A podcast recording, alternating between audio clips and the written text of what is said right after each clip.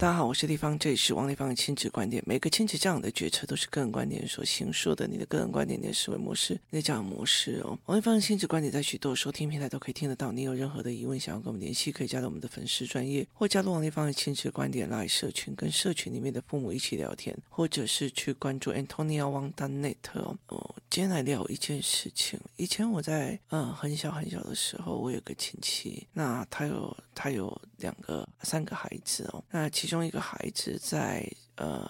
就小的时候得到了脑膜炎，呃，后来智商一直停留在那个年纪。那，他一直停留在那个年纪。其实我在那个过程里面哦，我听过了非常多长辈在讲这个孩子的状况。对这个孩子的父母，其实是在当时呃蛮有势力，包括教育界也蛮有势力的人哦。那爸爸跟妈妈两个人都蛮呃，就是在那个年代里面职位非常非常高的一个在。教育阶层，一个是在金融业。那可是这个妈妈其实是这个爸爸其实是家里面唯一的孩子，所以他的呃妈妈其实是就是很严格。相对的，他的老婆日子也不好过，就会觉得我好不容易生了个孙子，可是为什么到时候顾成这个样，过个这种型这样子？那这个孩子慢慢的在开始长大的过程里面哦，那我们就听到非常非常多的讯息就。妈妈跟爸爸，妈妈很坚持说我的儿子是好的。所以其实就没有让他去走特殊教育这一块，他没有让他去走特殊教育这一块。那所有的长辈啊，在讲这件事情的时候，其实都蛮不以为然的，就觉得说，明明你有那么好的资源，不管是呃什么样的特殊机构，都不会有人欺负你的孩子，那你为什么一定要让他进入所谓的公立的呃小学，跟他一起去上课？因为他什么都不懂哦。这件事情就一直在这样子在用，那可是对这一个妈妈来讲，她会觉得说，呃，特殊教育早期啊，早期比较这种小孩在住的地方，通常其实都放着他们那在那边都没有在管他们这样子，她就会觉得很心疼，她舍不得这样。那其他的两个孩子都学历很厉害哦，读书读得非常厉害，他两个呃，另外两个小孩。一路都是第一学府这样子，一个去当了医生，两个几乎都当医生，是不同领域的医生这样子。然后呢，其中一个孩子他是呃是公务人员，他后来虽然是医生，但是他是走公务系统的，进入公务系统去做检疫的、检验的。那认识的人也是这样子。另外一个他就是一直走医学的系统这样子。那这个妈妈其实一直觉得，觉得呃，一直觉得因为这个儿子，所以她婆婆没少刁难她。她一直卡在那种我想要当好媳妇的那个样貌里面，所以她一直没有办法反抗，也走不出来好好媳妇、好妈妈这样。那后来其实一直就是说，她她一直过得很辛苦。一个孩子，她其实呃智能不足，那家里面呢，婆婆又非常非常的强势拿。拿这个唯一的儿啊，拿这个儿子一来羞辱她。那老公又常常在外面出差，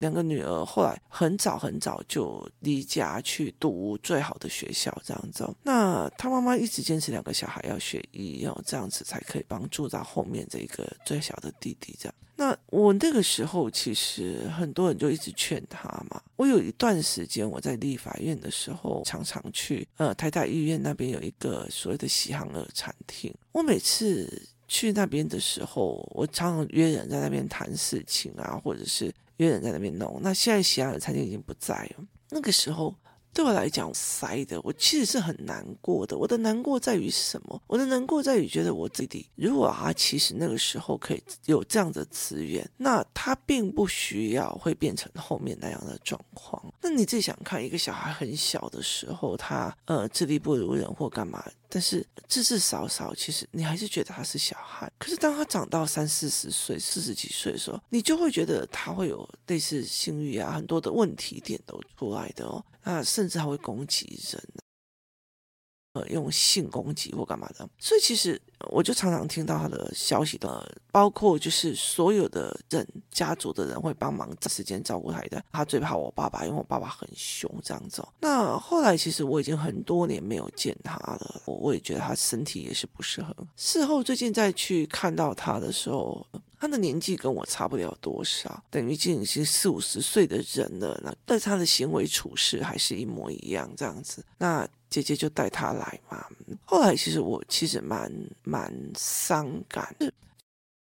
这个妈妈，我会觉得说，这个长辈他其实舍不得儿子去，他这个舍不得其实是呃，到最后都是另外的两个小孩在承担。那他对他自己的。婆婆或者是对他自己的家族是没有任何的力气想要去反驳，就算不合理，他也想要去委屈吞下。这样子的行为模式也让他自己的孩子变成类似这样，所以他其实到了夫家的时候也，也也因为这个弟弟其实会被欺负，所以基基本上精神状况有一段时间就很忧郁这样子。所以其实我常常会在想一件事情哦。每一个人做的决策，如果只是当下，例如说，我现在舍不得，我现在很舍不得我的儿子被排挤，大家都不跟他玩。可是问题是我儿子不会跟别人玩，他到处去讲人家或干嘛，所以我舍不得，我也我舍不得去讲他，我舍不得去干嘛。你其实到时候问题会更大的，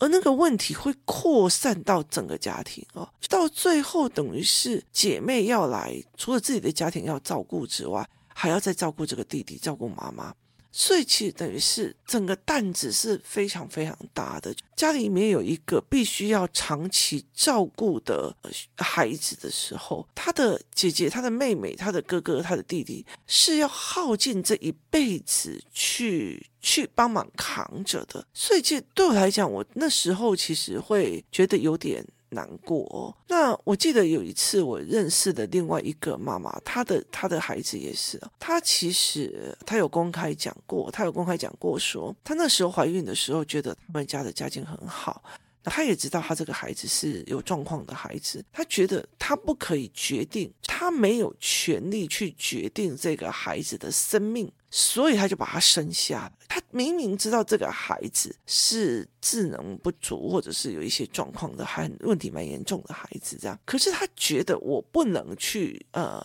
干涉他的生命。他那时候想起来很大爱了。那后来过了好几十年之后，他就说他当初那个决定是因为同情，是因为人道。可是。他后来其实很后悔，他后来其实非常非常后悔，因为呃那时候其实他没有想象后面的问题会这么的严重，后面的问题他也是一样，就有两个女儿。那呃后来其实他做了一件事情，你知道那个小孩冰箱打开就对着冰箱尿尿啊、大便啊这样子，就是你好不容易今天有事情要赶快冲出去忙，你知道当你下来的时候，你你就是一堆。尿啊，一堆屎要去处理，而且小孩已经十四、十五岁还是十六岁，你已经扛不动他了，就他很重，你扛不动他了，所以他那个时候是整个人崩溃的，是整个人非常非常崩溃的。那后来其实他想尽办法让两个呃小孩出国去，就是让两个女儿出国去说，说这是我的人生，我自己来决定。后来他就是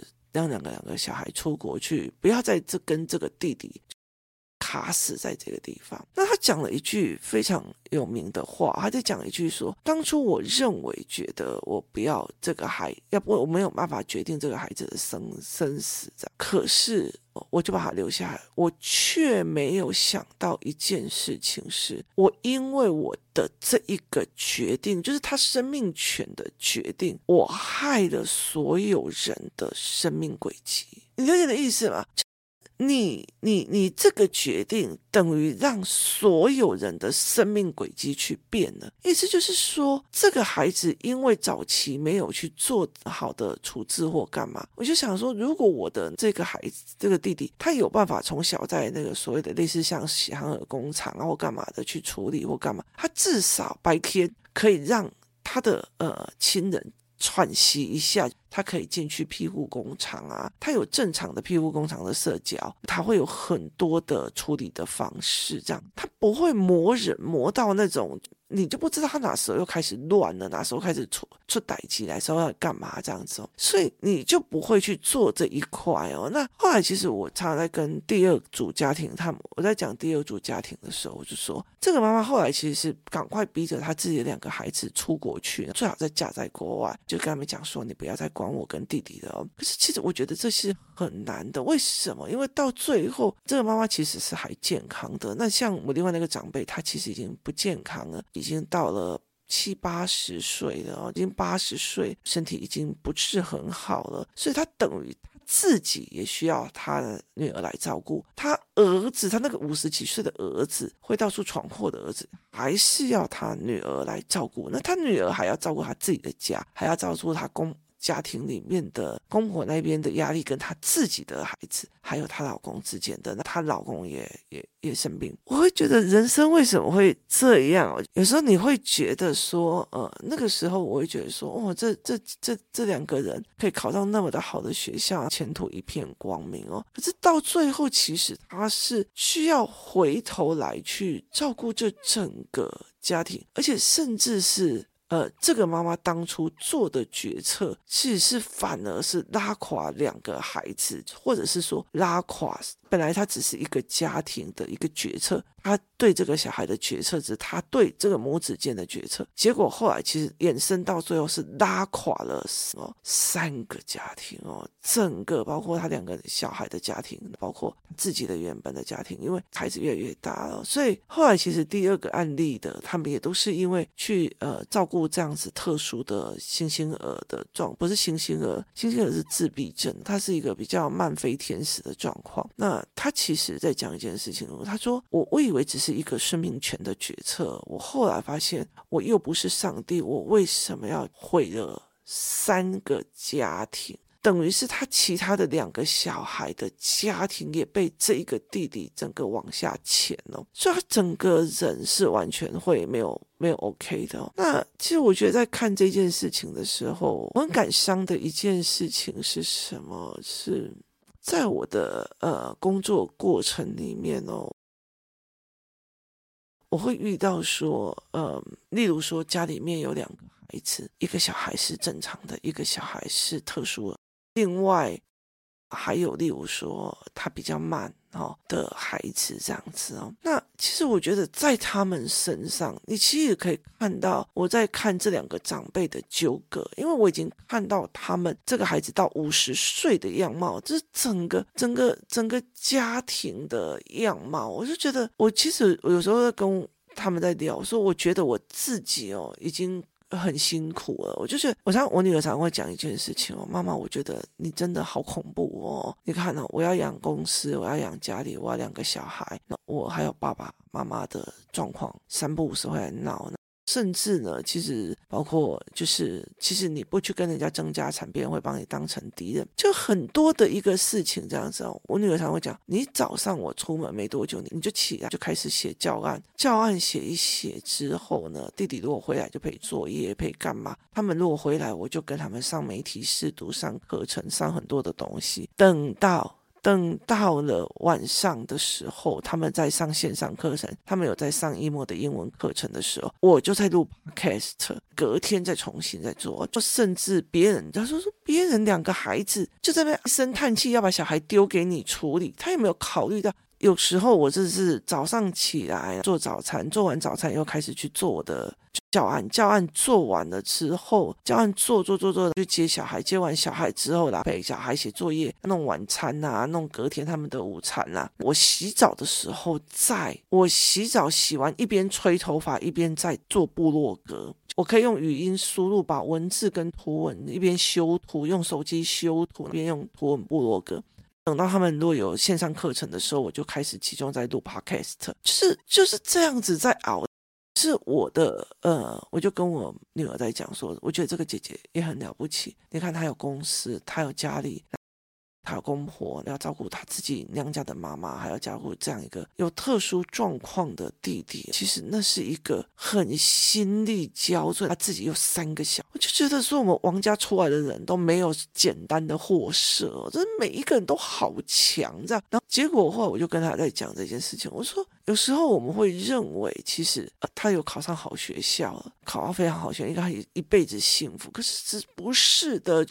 有时候你的幸福决定在其他人的一个选择里面，其他的一个选择。后面那个那个妈妈，她其实很大一个原因，她说她家里其实是经济状况 OK 的，所以那个时候她强逼着两个小孩不可以在台湾读呃大学，她一定要把他们两个丢出去。她每天都在祈祷，她这两个小孩可以去跟外国。籍的人结婚的，去跟外国籍的人在那个地方就居住下来的一个很大的原因，是因为他不想要让他们回来照顾这个弟弟。那还有另外一个，呃。不想要让他们这两家的家族去弄他这样子，那还有一个其实也是一样，他把他照顾到很后面，结果这个孩子会攻击父母，整个会攻击他这样子。所以对我来讲，我会觉得这是一个让我觉得很匪夷所思的一个概念。你怎么去想这件事情？我我常常会跟很多人来讲说，有时候如果呃让我知道，我记得像我自己哦，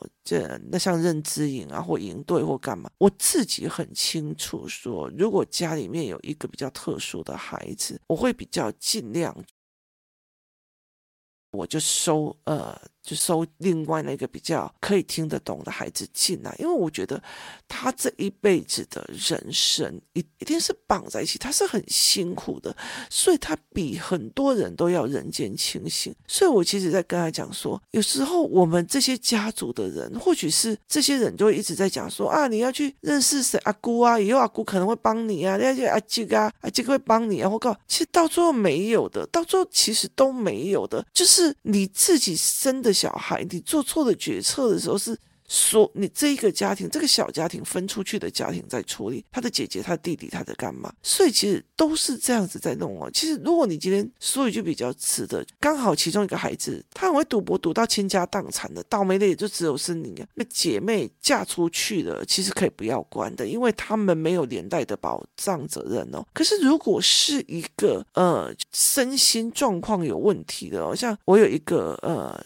一个一个哥哥，有一个哥哥呢，他是一直在赌博，脾气不好，所以他就是一直离婚啊，小孩丢了这样子哦，所以你永远都在想。他今天我回家的时候，会不会在我门口堵着跟我讲？哎，王天搞就解企业啦，我都不企业来了。就你你你你了解的意思吗？他其实是会来攻击人的，会来用的。所以其实我觉得很多的父母没有去了解到你现在的一个执着，他其实会是后来的呃害到很多整个家庭或者是三到四个家庭的一个概念。所以其实我后来就会跟我我的。呃，朋友们在聊，我说，其实我在看这些案例的时候，我蛮难过的，尤其是那种比较有能力的那几个呃兄弟姐妹，他们扛下来，其实那个决策不是他决定的，那个决策不是他决定的。当初如果妈妈愿意让孩子去所谓的特殊机构，他至少有庇护工厂可以去工作，他有庇护的呃餐厅可以去做，甚至他可以去什么呃加油站做什么。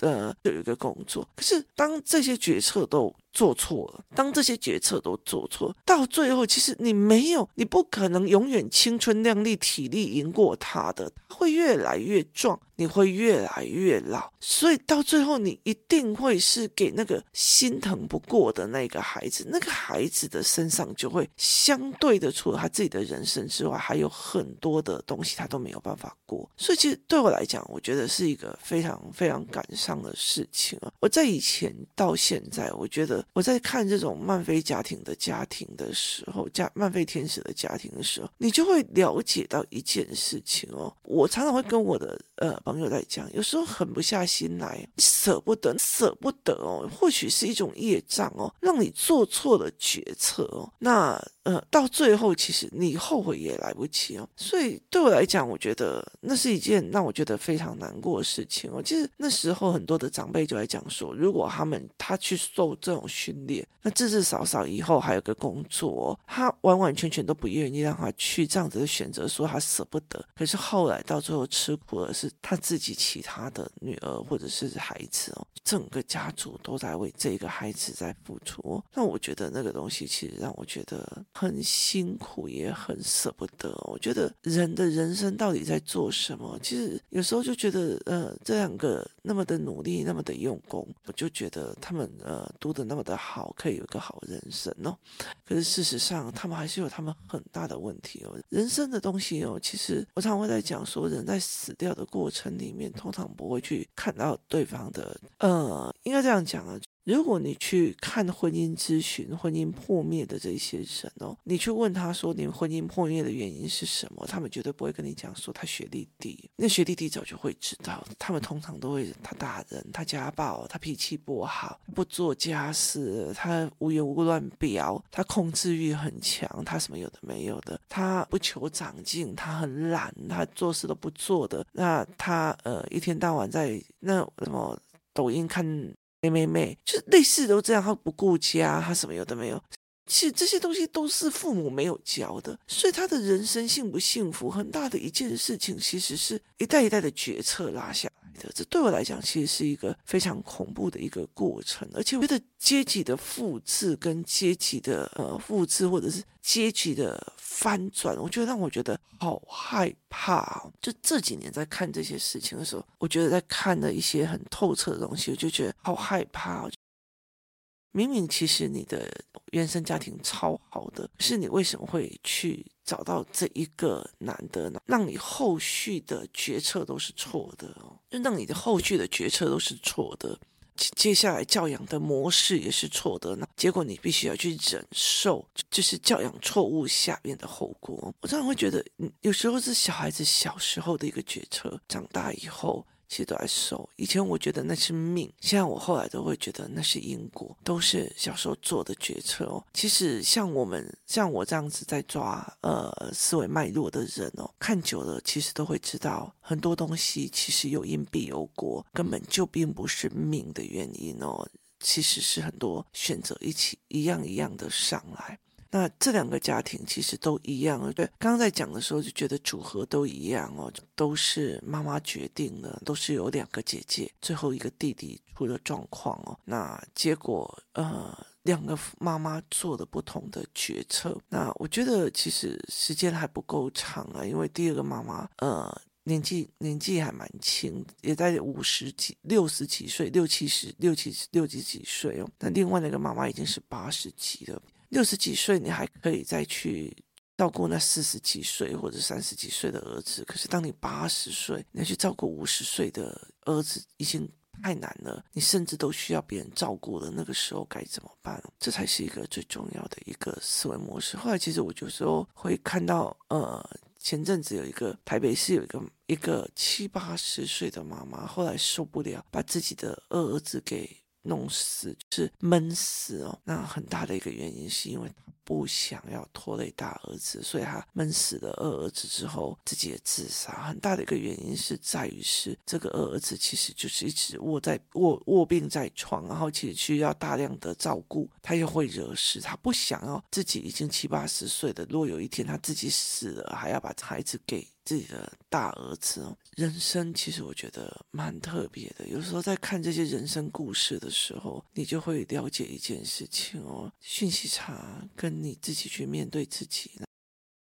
把思考弄清楚，是一件非常重要的事情哦。有时候我们的决策不单单只是影响自己，影响了非常多的多的人。谢谢大家收听，我们明天见。